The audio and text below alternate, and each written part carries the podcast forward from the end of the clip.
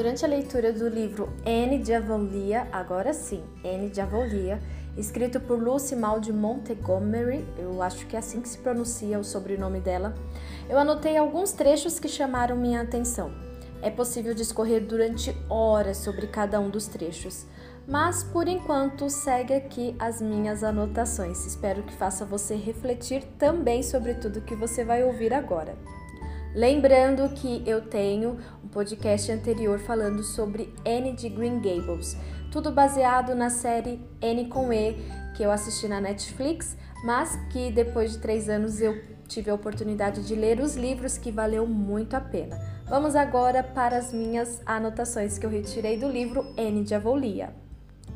Anne imaginava que seria muito bom um diretor de escola ou o primeiro-ministro canadense curvando-se sobre sua mão enrugada em reverência e assegurando-lhe que havia sido ela quem despertara sua ambição e que todo seu sucesso na vida fora devido às lições que ela lhe havia ensinado na escola de Avonlea tanto tempo atrás. Sempre lamento muito por crianças que não tiveram educação. Se você entrar no quarto à meia-noite, trancar a porta, fechar a cortina e espirrar, no outro dia a senhora Lindy perguntará como está sua gripe. As pessoas não gostam de ser melhoradas. Acho que uma casa velha e deserta é uma visão tão triste. Sempre me passa a impressão de estar pensando sobre o passado e lamentando os saudosos momentos de alegria. Ao vagar pelo reino da fantasia, ela deveria ir sozinha. O caminho até lá era uma senda encantada, onde nem mesmo seus entes mais queridos a acompanhariam. Tal atitude quase acabou com um pouquinho de coragem que restava no coração de Anne. Se, ela já está, se ele já está zangado agora, imagine como vai ficar quando ouvir o que fiz. O senhor não acha que deve ser muito desconfortável ser casada com um homem cuja primeira esposa era perfeita? O momento é muito bom, apesar de tudo, não é, Marila? Concluiu Anne alegre. Outro dia, a senhora Lindy queixou-se de que não se pode esperar muito do mundo. Que sempre que se anseia por algo prazeroso, o desapontamento era quase certo. Talvez seja verdade, mas sempre há um lado bom. As coisas ruins tão pouco fazem jus às expectativas e quase sempre acabam sendo muito melhores do que imaginávamos. Eu não acredito que uma professora deve ser, deva ser severa. Ai, parece tanta responsabilidade. Eu tentarei conquistar a afeição de meus pupilos e então eles vão querer fazer o que eu mandar. E se um menino lhe responder com atrevimento quando você der a ele alguma tarefa? Eu manterei na sala após a aula e conversarei com bondade e firmeza com ele. Existe algo bom em cada pessoa, é só uma questão de saber encontrá-lo, e é dever de um professor descobri-lo e desenvolvê-lo. Prefiro que meus alunos me amem e se lembrem de mim como alguém que realmente os ajudou a figurar o hall de honra. Seus conselhos são como pimenta, eu acho, excelentes em pequenas quantidades, mas muito ardidos na dose que a senhora Lindy prefere. Ela era um excelente alvo para provocações, pois sempre levava as coisas muito a sério. E se eu falhar? Dúvida de todo professor. Você dificilmente falhará por completo em um único dia, e muitos outros dias virão pela frente. Seu problema é que você espera ensinar tudo àquelas crianças e corrigir imediatamente todas as faltas delas, e se não conseguir, com certeza pensará que falhou. Olhou para os alunos na esperança de não parecer tão assustada e tola quanto se sentia, e que eles não percebessem o quanto tremia. A jovem estava exausta e inclinada a acreditar que jamais aprenderia a ensinar. O desânimo e o cansaço deixaram seu espírito como se as palavras de Paul fossem mágicas, e a esperança irrompeu em seu coração como uma fonte dançante. Sinto como se meus pensamentos tivessem sido chacoalhados até ficarem turvos e confusos. A paciência e a gentileza certamente o conquistarão. É melhor estar preparada para o pior. Mas não devemos nos preparar para o melhor também? É tão provável de acontecer quanto o pior. Ela diz que tem que ser justa antes de ser generosa. Mas a senhora Lindy diz que este antes é tão antes que a generosidade nunca chega a tempo. E aqui diz essência a gosto. O que isso quer dizer? Como posso saber? E se o meu gosto não for o gosto dos outros? Minha aprovação não é tão profunda a ponto de chegar até, seu, até meu bolso. Só estava tentando escrever alguns dos meus pensamentos, como o professor Hamilton me aconselhou, mas não consegui nada que me agradasse.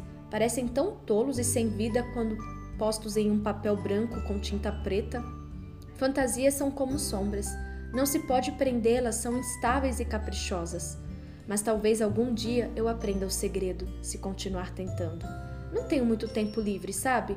Quando termino de corrigir os exercícios dos alunos e as redações, nem sempre sinto vontade de escrever algo pessoal.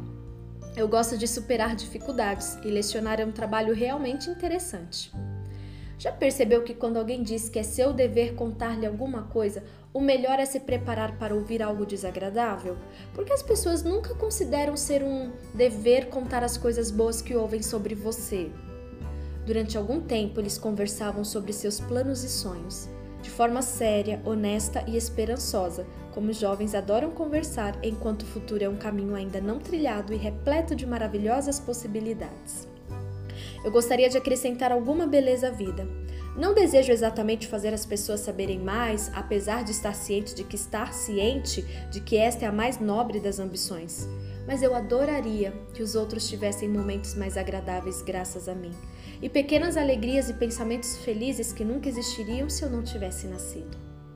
É bom para as pessoas fazer coisas de que não gostam, com moderação. Só quem não está mais vivo é que está livre de surpresas. Anne é uma mocinha de alma muito bondosa, mas sabia destilar um pouco de veneno da ironia quando necessário.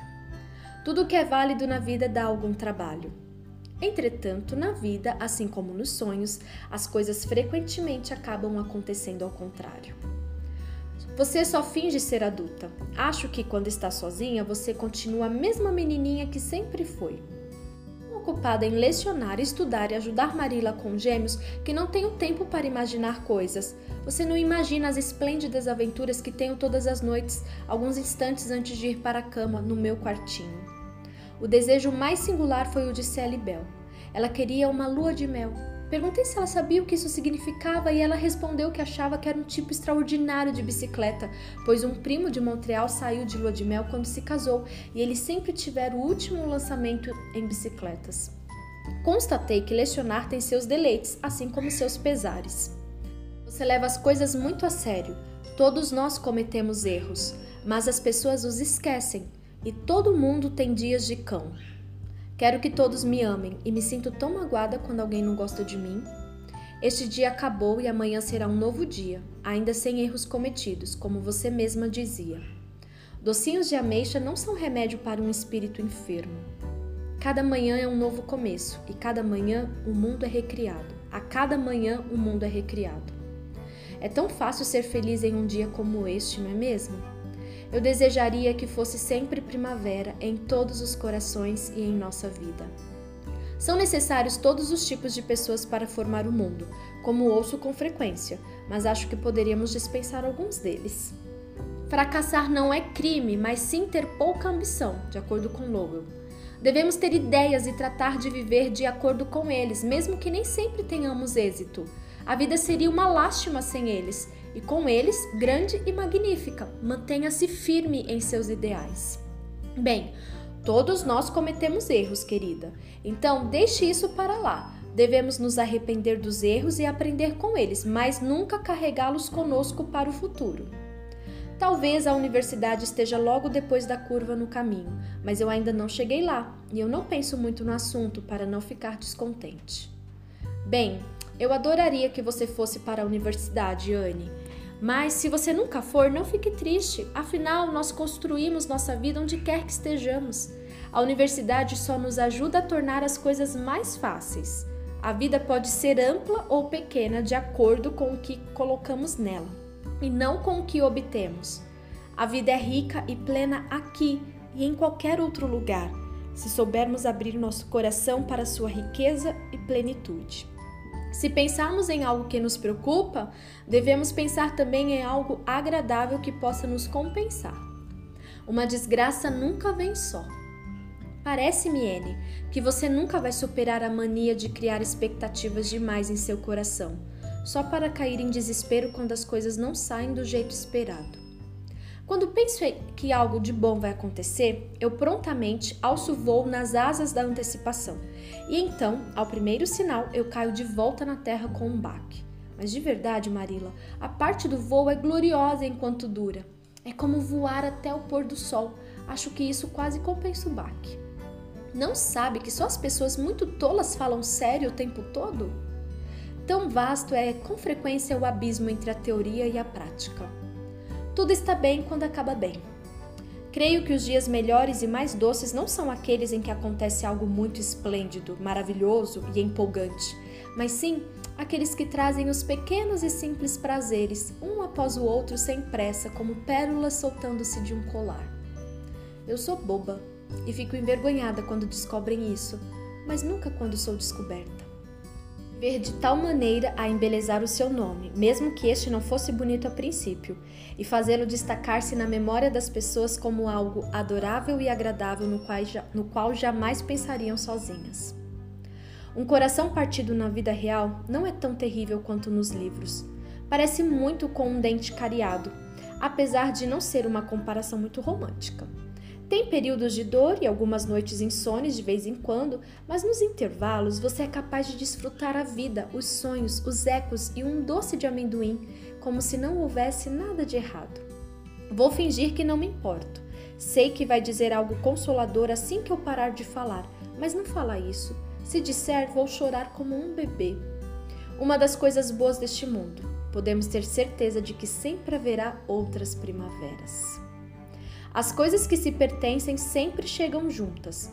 Quantos problemas seriam evitados apenas se as pessoas soubessem disso? Mas não sabem. E assim, desperdiçam uma energia maravilhosa movendo céus e terra para tentar reunir coisas que não se pertencem.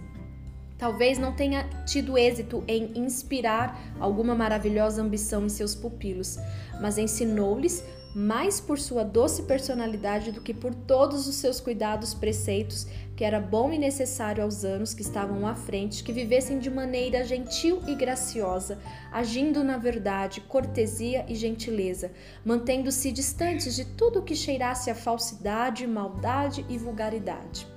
Talvez estivessem de todo inconscientes de terem aprendido tais lições, mas se lembrariam delas e as colocariam em prática até muito tempo depois de terem esquecido a capital do Afeganistão e as datas da Guerra das Rosas.